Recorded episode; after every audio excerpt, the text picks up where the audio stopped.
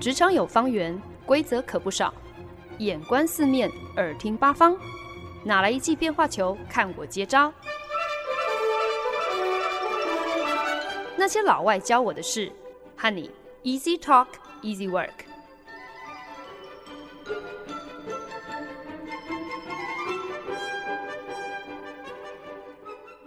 您现在收听的是《那些老外教我的事》，我是节目主持人焕恩。我们常说，职场如战场。想要力争上游，有的时候除了靠实力，运气当然也不可少。想要出头天呢，很多时候并没有我们想那么容易哦。有的时候，除了一些学经历上的客观条件之外，还需要克服别人可能会因为你的性别啊、你的年龄啊等等，会有些先入为主的偏见。所以，没有一点胆识，没有一点不按牌理出牌，好像难以扭转这些限制或者是逆境。也就更难被看见。今天在节目企划职场开麦拉的第三单元呢，要来跟大家分享的电影，讲的就是一个力争上游的职场灰姑娘的故事。只不过呢，这灰姑娘呢，当然不可能会有一个会施魔法的神仙教母嘛，所以呢，也就是因为这样子，所以她只能够靠自己，靠她无所不用其极的各种手段。这当然呢，也就成为了这部电影最大的看点。一九八八年的电影《Working Girl》，中文片名呢就是《上班女郎》，可以说是描述女性在职场出头天的一部经典爱情喜剧。片中描绘的上班女郎呢，全部都是顶着八零年代的。这个经典正字标记就是非常高耸蓬松的大卷发，然后每个人身穿超宽垫肩的套装哦。那这样的时尚感呢，很显然是经不起时间的考验的。但是《Working Girl》所讲的故事和所传达的这个打拼的精神哦，却依然历久弥新。Working Girl 描述刚满三十岁的小秘书 Tess，她力争上游。虽然呢自己的社经条件、学历背景都不如人，可是呢她仍然非常的上进，利用下班时间上夜校。参加管理学讲座，甚至呢还报名演讲课，就是为了要让自己说话的口音还有用词能够仿效纽约曼哈顿那些白领阶级他们那样子的一个风格，听起来会比较高级。但是呢，Tess 的聪明、努力还有积极，男性主管全都视而不见，他们从来没有认真看待这个讲话轻声细语，甚至语气。有的时候还蛮嗲的这个金发尤物哦，甚至会觉得偶尔对他伸出咸猪手也没什么嘛。经历了职场性骚扰之后呢，Tess 就转职到了一个专门规划并购案的新公司，在一位女主管手下担任秘书。本来以为自己总算是苦尽甘来了，新上司凯撒琳根本就是 Tess 最向往的那种女强人的典范。明明比女主角小两个礼拜，但是呢，凯撒琳她在这间公司呢，已经是一个走路有风的女主管了。她成功、有自信、有钱又高学历，和男同事谈生意也毫不退怯，非常懂得利用自己的女性魅力。就算今天真的被吃豆腐了，也能够不动声色的借此换得自己所要的生意。Tess 将凯撒琳看作是自己的偶像，还有自己的职场导师，所以呢，就更积极主动啦，跟主管主动分享了一个自己为某一个大企业量身定做的并购提案，并且跟凯撒琳说：“诶，如果你觉得这个想法有所为哦，那希望可以呃推荐 Tess 去参加公司的一个员工培训计划。”毕竟呢，Tess 也是有一些远大的目标的，至少不想要一辈子都当人家的秘书嘛。可是事后，Tess 就发现，凯撒琳嘴上虽然跟他说他的这个提案是行不通的，但其实呢，私底下偷偷打算要把这个并购提案占为己有，要跟另外一间公司的一个同业联手来草拟这个案子。那当然呢，也只有在电影当中呢，才会有坏人有坏报的情节。凯撒琳呢，在一次她准备打算要逼婚男友的一场滑雪度假行程当中呢，意外摔断了腿。那 Tess 就把握住了这难得的机会哦，趁着主管住院养伤，就假装自己是凯撒琳的同事，决定靠着自己的力量来完成这个并购提案。Tes 虽然只有秘书的资历，但是却有不凡的胆识，懂得善用手边的资源哦，非常的英文叫做很 scrappy，很知道怎么样子物尽其用，为了就是要替自己制造机会。他呢就主动联络上了凯撒琳本来要一起联手的这个同业一位杰克先生，获得了杰克的认可之后呢，两个人就开始一起来进行提案的拟定。可是呢，这个案子毕竟是特定为某一个企业量身定做的，所以呢，你的并购提案就算拟好了，可是如果你见不到这个企业的大老板，那也是白搭。没想到呢，Tess 他竟然想到一个很疯狂的主意哦，就是不请自来擅闯这个大企业大老板他女儿的婚礼，竟然。决定下这一步险棋，就是为了要能够让自己的提案可以制造一个被看见的机会。泰斯和杰克合作无间，那在这短短的共事的过程当中呢，当然也完全就是呃在意料之中的就爱上了对方嘛。可是呢，大家都知道，所有的爱情喜剧呢，当然就是最喜欢在故事看起来是最顺利、最圆满的时候，要杀出一个程咬金。毕竟呢，凯撒琳摔断腿总有康复的一天嘛。啊、可是呢，最意想不到的，竟然就是原来杰克就是那个凯撒琳当初要逼婚的那个对象。诶，这下可好了，Tess 有再多的小聪明，再多的这种。但是哦，终究是藏不住自己小秘书的身份，终究这个抢主管的工作、抢主管的男人这件事情，肯定是要变康的。眼看明明爱情事业两得意，就已经是一触可及了。这个节骨眼上，Tess 究竟应该如何化解自己将要被揭发的危机？我们又能够从这部电影当中学到一些什么呢？Working Girl 这部电影呢，前几年刚刚欢庆了三十周年哦。一部职场爱情喜剧，能够在三十年后仍然被拿出来做讨论，那我想呢，不只是因为这部电影在一九八九年的奥斯卡一口气就获得了六项提名，包括了最佳女主角。两个最佳女配角的提名，以及最佳导演，还有最佳电影。那我想也不止，因为呢，这部电影可以说是众星云集哦，包括像是当年才刚刚因为印第安纳琼斯成为好莱坞当红炸子鸡的哈里逊福特，以及日后呢会成为这个异形克星的。女明星雪歌维尼佛，甚至呢，还有当时仍然是默默无闻的 Alec Baldwin 艾利克·鲍德温哦，就是一部老片，一口气就可以让大家看到好几个好莱坞现在银发级巨星当年年轻、性感、英俊、迷人的模样。知名娱乐周刊呢，就为了这部电影制作了一个三十周年的专访，特别邀请了导演、编剧还有卡斯，分享当年可能不为人知的一些小故事。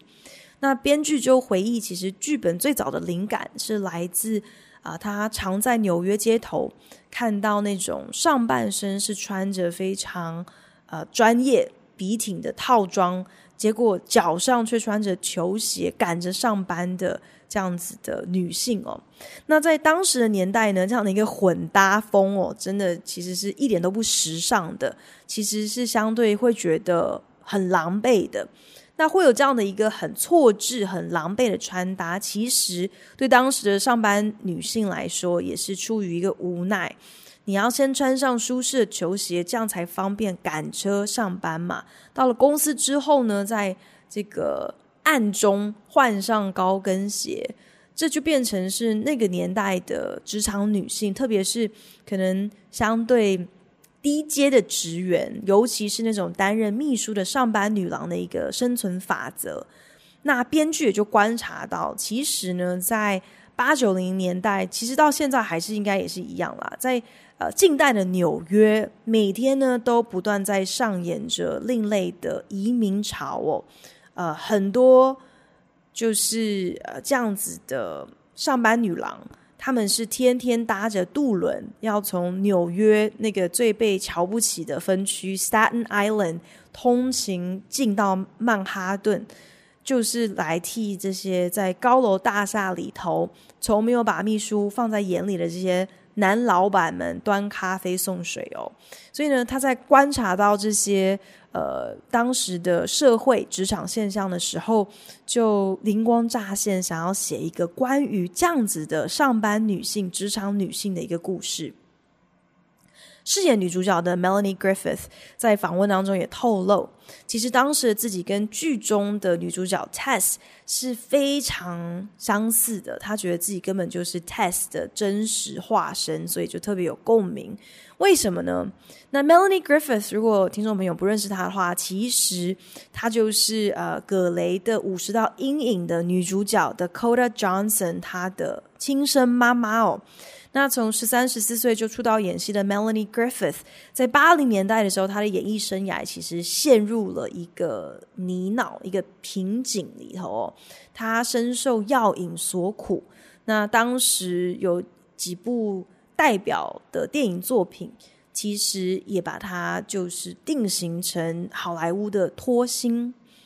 那另外呢，还有自己还未成年的时候，其实就已经和 Don Johnson 唐强生有段轰轰烈烈的恋情。那虽然最后仍然是就是有步入婚姻当中，也算是修成正果，可是这仍然成为他另外一个摆脱不掉的标签和包袱嘛。所以呢，呃，那几年一直面临的各种挫败，还有负面新闻，就让 Melanie Griffith。非常急着想要找到一个可以证明自己也是有演技，也是有实力的这样的一个机会，所以那个时候其实特别的能够理解女主角 Tess 她在电影当中那种即使被别人看扁。啊，就算资历不符合，也不惜要打破所有既有的游戏规则，好来证明自己那样的一个心境哦。那其实呢，呃，对 Melanie Griffith 来讲，她也真的是透过了 Working Girls 达到这样的一个目的。呃，本来是被所有的影评一致认为，就是诶，你在电影当中好像应该要再多拖一点嘛。结果事后呢，Melanie Griffith。也就凭着这一部电影，真的是打破所有人的期待，跌破所有人的眼镜，获得了奥斯卡最佳女主角的提名。那其实《Working Girls》的前半小时，老实说，我看的让我蛮触目惊心的。特别是当女主角 Tess 她就是受到自己在证券交易公司的上司转介，本来以为呢是要去跟公司另外一个部门的主管面试一个助理的职位，谁知道对方邀请她上车是要带她去开房间，不说，还干脆直接在车上就对她毛手毛脚。Tess 再怎么样子力争上游，可是她从来。就没有打算说是要出卖自己的尊严或者是身体来能够呃进展到职涯的下一阶段哦。所以当下呢，当然是马上回绝了这个部门主管，然后抢过他手上的香槟，把对方喷了满头满脸之后，就下车走人了。一部八零年代的电影已经可以如此巨细靡遗的呃演出握有权势的男性。是怎么样子可以理所当然的去占女性的便宜，利用自己的地位和对方的弱势，然后在言语还有行为上很放肆的把女性看作是泄欲的玩物，可以任凭自己为所欲为哦。其实我觉得就已经可以看得出来，职场性侵和性骚扰的这各种丑闻，不仅仅是已经存在已久，更是众所皆知，只是。很无奈嘛，三十年前还没有这个 Me Too Movement，还没有大规模的来揭发这样子的一个丑态哦，所以呢，呃，那个时代仍然能够，或者是只能够把这样子的一个下流、一个龌龊，看作是电影当中的一个笑梗，一个女主角需要克服的难关。那顺带一提呢，电影当中饰演那个非常下流的咸猪手的这个部门主管呢，刚好好像非常有先知性预言的，竟然是请到了 Kevin Spacey 来呃客串这样的一个角色哦。那当然，Kevin Spacey 呃过去几年也是因为传出了一些这种性性侵未成年。呃，少年性骚扰等等的丑闻，所以现在等于已经是在好莱坞是消失匿迹了。那虽然性骚扰跟职场上的性别歧视在影片中被刻画的是如此稀松平常，真的是让人看得很难受。可是或许呢，这确实也是反映出那个时代下存在的一个不真的职场文化跟职场的现实写照。那虽然《Working Girl》的本意呢，从来都不是好像志在要推翻父权啊，好像要借这个电影呃来宣扬女性主义哦。可是呢，不得不说呢，它确实在故事的编排上仍然是有一些没有落入俗套、蛮令人惊艳的一些反差的安排啦。那编剧呢，甚至有分享哦，其实当初在设定 Tess 这个角色。啊、呃、的时候呢，毕竟这个角色在故事当中是抢了自己女上司的工作，然后甚至还抢了女上司的男友。那要怎么样子，还是能够让这样子的一个女主角讨喜有观众缘，这就成为了一个非常让编剧伤脑筋的挑战。那他最后得到的答案就是，把这个角色当成是一个男的来写，一切就豁然开朗了。或许也是因为这样子哦，所以呢，当初电影公司为了呃要替票房拴一个保险，所以特别请哈里逊福特来饰演的这个男一的角色，这个杰克，最后呢反而被编剧写成了一个更像是呃一般那种芭乐爱情喜剧当中常常会看到的那种很天真的女配角的角色。这种女配角的角色，它的功能呢，除了就是要养眼吸睛之外呢，存在的意义往往就只是为了要成全男主角。那当然，在《Working Girl》这部电影当中，这个这样的一个角色，他所成全的对象呢，当然就是女主角 Tess 了。哈里逊福特的角色杰克在电影当中呢，被女同事物化的程度，其实不亚于 Tess 遭受到的这种呃性性骚扰哦。就是基本上，这个杰克他所到之处，女生见到他第一句话就是夸赞他长得帅。片中呢，甚至有就是杰克在办公室更衣，结果被全公司的女同事都看光光的这个桥段。那很很很明显的，杰克呢，他就是一个花瓶的角色。那虽然呢，他确实在拟定这个并购提案。也是算是很重要的工程，可是毕竟呢，这整个提案的构想都是来自于 Tess 嘛。那最后呢，案子之所以谈得下来，其实呢，也全部就是女主角的功劳。所以呢，搞到最后呢，这整个电影所有的女性角色都获得了奥斯卡还有金球奖的提名肯定，就更让哈里逊福特非常吃味哦，因为他什么奖都没有被提名到，那他就呃。抱怨说，那是因为他被安排出演的这个角色根本就是一个无从发挥的一个传统女配角的原型。那我想，这么一个好像可能有点间接的角色错置，不管是有意无意哦，大概也算得上是好莱坞电影里面某种性别平权的创新表现吧。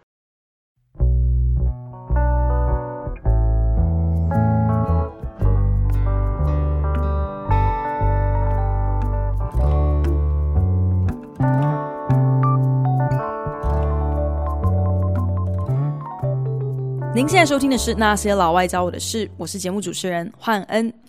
一九八八年的电影《Working Girl》最大的看点呢，除了女主角 Tess 啊、是如何善用自己的机智和胆识，然后扭转了自己注定在职场底层挣扎的命运，替自己创造全新的游戏规则，闯出了一番名堂之外呢，另外一大看点呢，当然就是聚焦在 Tess 和女主管凯萨琳的明争暗斗。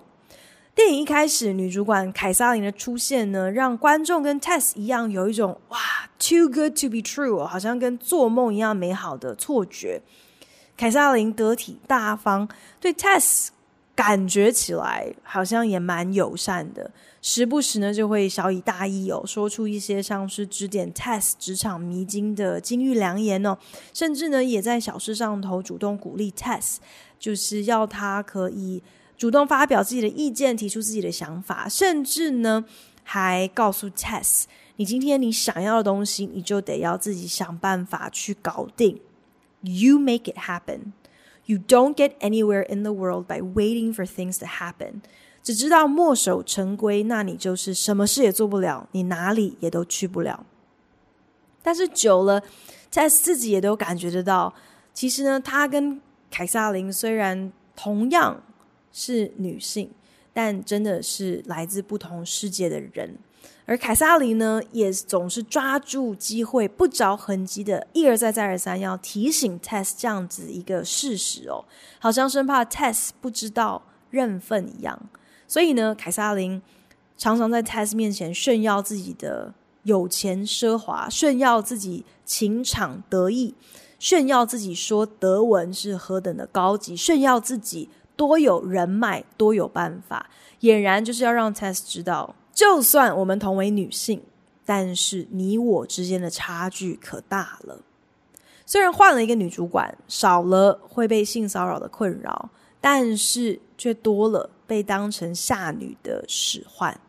要替凯撒琳张罗跟工作内容毫无关系的事情哦。Tess 渴望在工作上得到的尊严还有成就感，似乎反而是离她越来越远。或许某种程度上来说，当 Tess 发现凯萨琳想把自己的提案占为己有的时候，这可能比起他之前的老板把他送入其他男主管的咸猪手中，比起自己曾经遭遇的职场性骚扰或者是性别歧视，我想凯萨琳的背叛对他来讲，应该是更深的伤害、更深的侵犯吧。因为那不只是女人何苦为难女人的感慨。更是信任的一个彻底背叛，这其实也是《Working Girl》这部片中最让人诟病的一个地方吧。可能每一个好故事都一定要有一个让观众恨得牙痒痒的坏人哦。那当然，再也没有什么比坏女人更能让我们恨得尽兴了。所以呢，刻意的把凯萨琳。形塑成为这部片的坏人，好像是一个不得已的选择。可是这却也助长了一个社会常见的一个扭曲价值观哦，就是一山是容不下两个成功、自信、独立、自主的女强人。好像女人之间就是见不得彼此好，除了心机恶斗之外，无话可说。这也就是为什么呢？任何同时有不止两位女性角色的影视作品，总是会在拍片期间传出什么女演员之间不和的消息。跑宣传的时候呢，也一定会被问到：“哎，你们片场气氛好不好啊？彼此之间有没有一些什么互动啊？”这种男性演员是不会被问到的问题。但是凯萨琳她并不是坏女人啊，她也一样是一个。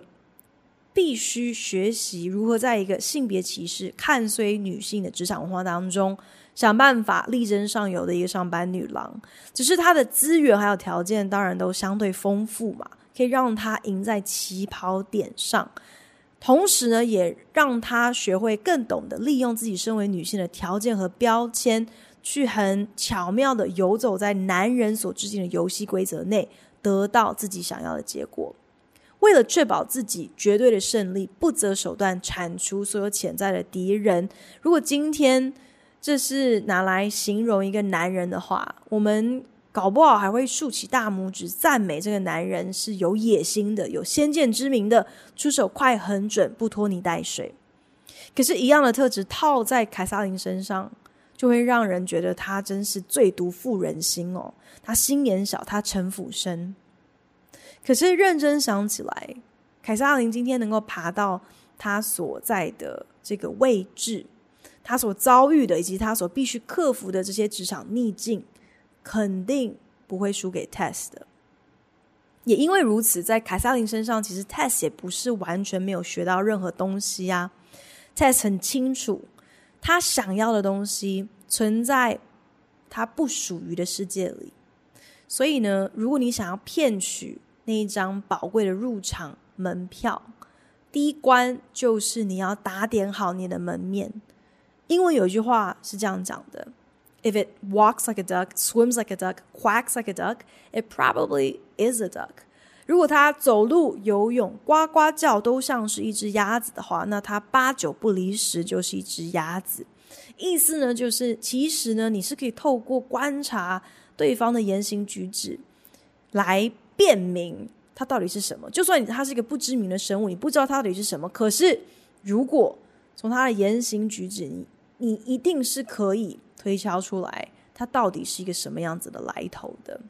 也因此呢，Tess 知道今天他想要能够蒙骗他人，说自己其实俨然就是另外一个凯撒琳。那改变自己的口音，改变自己的穿着，这就是最关键的第一步。Tess 跟自己的好朋友说了这样的一句台词：“If you want to be taken seriously, you need serious hair。”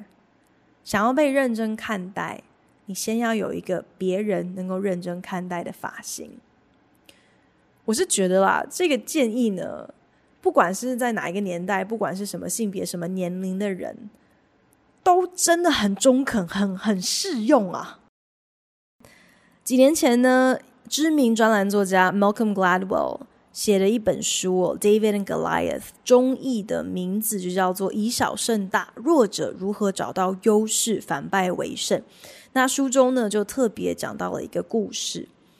Gary Cohn 他从小呢就有阅读障碍，所以呢求学过程是非常非常辛苦的。因为那个年代其实大家还不知道什么是阅读障碍哦，所以呢老师呢都只把小 Gary 当做是一个笨蛋，然后呃会觉得他其实就是一个坏学生，然后。可是完全没有办法同理。其实今天不是 Gary 他不努力，而是他有一些先天的限制跟障碍。父母亲对 Gary 的期望当然也就完全不高啦，只是希望他能够顺利的高中毕业，考上一个驾照，当个卡车司机，可以养活自己，就非常感谢上帝了。Gary Cohn 在大学毕业的那一年，在纽约长岛找到了一个铝窗业务员的工作。那趁着感恩节前，他说服了主管，让他放假进城走走。无所事事的他，就晃到了曼哈顿华尔街。那之前呢，他曾经在家乡的一间证券公司实习过，所以 Gary Cohn 其实对于证券交易还蛮感兴趣的。当下他就突发奇想，他想要能够在华尔街工作，所以呢，就晃到了世贸大楼。可是。附近的这些证券金融公司，当然都是戒备森严，保安看得紧紧的。你怎么可能随便一个阿猫阿狗想要硬闯进去就能够闯进去，毛遂自荐？就在这个时候呢，他忽然看到了一个西装笔挺的人，匆匆忙忙的跑了出来，然后一边跟着自己身后的行员说：“我等下要去机场赶飞机了，我到了机场之后再打电话给你。” Gary Cohn。把握机会，跟在那人身后钻进了电梯，然后就主动问对方：“哦，听说你要去机场，那不如我们一起共乘一辆计程车好吗？”当时的 Gary Cohn 只是心想说：“如果这个人答应的话，那就太好了，刚好我可以趁着周五下班的塞车潮，我有一个小时的时间，可以来进行一场工作面试。”还真没想到，那个人竟然就同意跟 Gary Cohn 一起搭一辆计程车去机场。他就在计程车上跟这人聊起来，才发现原来呢，这个人是专门在做选择权交易的。Gary 是一个什么大学刚毕业的小鬼，对于选择权是什么东西根本一窍不通，但是。他却厚着脸皮，凭着三寸不烂之舌，吹牛乱盖，说自己有多懂、有多了、有多行，就这样子一路盖到了机场。等到两人下车分道扬镳之后，Gary 已经拿到了那个人的电话号码。礼拜一的时候，他就打电话跟那个人联络；礼拜二的时候，他就获得了回到纽约参加面试的机会。然后隔周一，Gary Cohn。就获得了他梦寐以求的华尔街工作。在面试跟取得工作的这短短一周不到的时间，有阅读障碍的 Gary Cohn 也没有闲在那边无所事事哦。他用他看二十二页书需要花六个小时这么缓慢、这么吃力的阅读速度，熟读了当时选择权交易的《葵花宝典》。所以等到他正式就职的时候，其实他已经不是当初那个在计程车上乱盖、什么都不懂的小鬼了。很多年之后，当年那个靠着瞒天谎言骗进华尔街的 Gary Cohn，成为了全球知名金融公司高盛 Goldman Sachs 的董事长兼营运长。在看《Working Girl》这部老片的时候呢，我就一直想到 Gary Cohn 这个故事哦，特别是当我看到女主角 Tess 她为达目的无所不用其极的不择手段。片中 Tess 趁着女主管凯撒琳养伤请假的时候，假装自己是公司的高阶主管，偷穿凯撒琳的名牌衣服，假借她的名义出席宴会，更单枪匹马找上了凯撒琳本来要联手一起提案的呃另外一间。公司的主管杰克，更为了制造可以一起提案的机会，甚至擅闯了企业老板女儿的婚礼哦。这些冒着极高的社会风险、近乎诈欺的行径，如果换作是我们，我们有多少人也这么大胆，会选择跟 Tess 做出一样的判断？我们应该吓都吓死了吧？脸皮薄到就是要去到不认识的人的婚礼，到了现场可能也不知道要说什么，也不知道做什么。可是 Tess 深深知道，按照既有的游戏规则，他注定累得像条狗，却仍然徒劳无功。他永远就只能够在职场最底层做牛做马。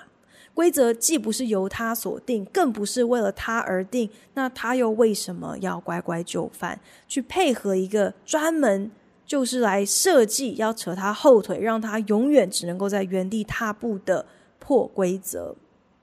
可是他也明白自己当下面对的两难，就是他知道在上位者才有资格破坏规则，而那些想要往上爬的人只有墨守成规的份。偏偏像他这种人，如果不选择改写规则、破坏规则，一辈子都不要想能够爬到上位，不冒一点险，不主动出击，不靠自己所拥有的手段和资源 make it happen，it will never happen。这样子的特质，英文有一个字就叫做 gumption，中文把 gumption 翻成是进取心哦，可是我却觉得没有翻译到这个字的精髓。gumption 的意思呢，我觉得更贴近是。有勇有谋，更有行动力、决断力。Gary Cohn 有 gumption，Working Girl 的女主角 Tess 也有 gumption。她有背水一战的决心，不是因为她赌性坚强、做事不计后果、不经思考。搞不好更多时候，她是因为明白，她今天如果什么都不做，所一定要承担的成本。远远超过眼下自己将要做的这些异于常人的疯狂之举。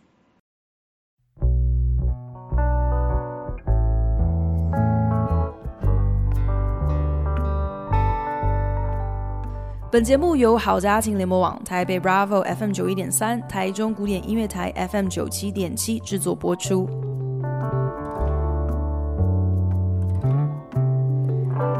的职场开麦拉第三单元呢，带着大家一起看三十多年前的一部经典电影《Working Girl》，一起来学打怪。电影本身呢，对于职场中的性别歧视，那或许乍看之下会让人觉得好像这已经是另一个时代的过往了。可是我们不得不承认哦，事实上就是职场的性别不平等，直到如今是仍然真实存在的。不要说薪资上头的差别，呃，就看看我现在所属的公司领导阶层，呃，一字排开，仍然是由老白男人执掌大权为多。所以想在这样子一个行之多年，就是男人当道的体制之下，能够开辟出一条属于自己的升迁之路，如果没有一点像是电影女主角 Tess 所展现的那种 gumption 的话，恐怕真的很难脱颖而出。可是 Tess 她并不是只知道傻傻向前冲，诶，她另外一个值得我们学习的特质呢，就是她非常灵活的善用她手边的资源，并且深深相信 big ideas can come from anywhere。虽然他并没有像女上司凯撒琳那样子的资源啊、人脉啊和手腕，可是 Tess 知道透过其他的管道来取得对他的工作。对他的专业有帮助的情报，Tess 除了不吝惜投资自己进修之外呢，就算是平常翻阅的八卦文章或者是商业周刊，这都成为他探索世界跟外界连接的触角，更是他搜集并连接和他自己的专业和他自己的产业有关的资料库。他虽然只是一个小秘书，可是他却能够想到别人想不到的并购提案。也是因为他自己平常有在做功课，他用自己的方式，用自己的资源，建构了目标客户的资料档案，才能够看到就连主管甚至是客户自己都看不到的商机。Test 的 scrappiness，还有他的 gumption，他物尽其用，以及他有勇有谋的特质，我相信呢，多少跟他后天所必须要学习克服的这些种种限制是有关系的。他跟凯撒琳最大的不同，不只是他们的物质条件和社经地位相差甚远，更是因为他们所面对的限制、所遇到需要克服的逆境不太一样，所以他们必须演绎出来的对策也有极大的不同。同样是面对职场上的性别歧视，凯撒琳因为已经身居高位了，那可能为了要表现自己跟身边这些男人是同一国的。所以呢，他也就欣然顺应着这些男人仍然时不时会伸出来的咸猪手。只是凯撒琳，她不惊慌，她也不纠正，不说破。可是他不践踏自己的尊严，他懂得用女性的撒娇跟身段，巧妙的来解套。在紧要关头的时候，他也丝毫不羞愧，利用自己身为女性的柔弱。假装伤势很严重，我头昏站不稳，让一整桌子的男人主动让出谈判桌的席次，他就靠这样子的一个小手段，这样子就上桌了。摆明了，凯萨琳的态度就是一个：我先让你占我便宜没关系，可是事后我绝对百倍要讨回。今天给你一点甜头，那是因为好处绝对少不了我。或许正因为 Test 的社会位阶相对低，除了养眼尤物之外，男人根本不把它当一回事。如果今天还想利用自己女性的一些特质，恐怕只会适得其反。也因此呢，test 的手段必须更跳脱既有的框框。可是你想要破除窠臼的第一步，有的时候仍然还是得先按照别人既有的规则走。我觉得这个是。test 他的务实明白，没有门面就上不了台面。那接下来的一切都会是枉然。这其实跟你要卖东西、要打广告的道理是完全一样的嘛。我先让你看到你想看到的，我先抓住了你的注意力之后，我才有更多机会来做自己，来给你看我想要让你看到的，去诱导你去。做我想要你做的事情，scrappiness and gumption。或许没有被逼到没有退路之前，我们不会知道，其实再怎么样子有限的资源，仍然有物尽其用的机会跟可能。而身边任何接受资讯和外界连接的这些窗口，不论大小，不论贵贱。都可以是让我们装备自己、不断学习、继续进修、成为更强大的跳板。如果没有眼前的一些阻碍还有逆境，或许我们也不会知道停滞不前的成本，比不按牌理出牌，因此而失败所要付上的代价，可能要来得更大。虽然我在这边不是要鼓励大家抓到机会就要说谎不打草稿啊，或者是呃谎报自己的身份去招摇撞骗啊，可是我在想，如果 Working Girl 教会我们任何一个职场的智慧，那大概就是今天 You have to make it happen，不管你想要的是什么。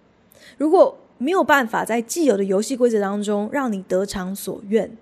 那可以运用自己手边哪些资源呢？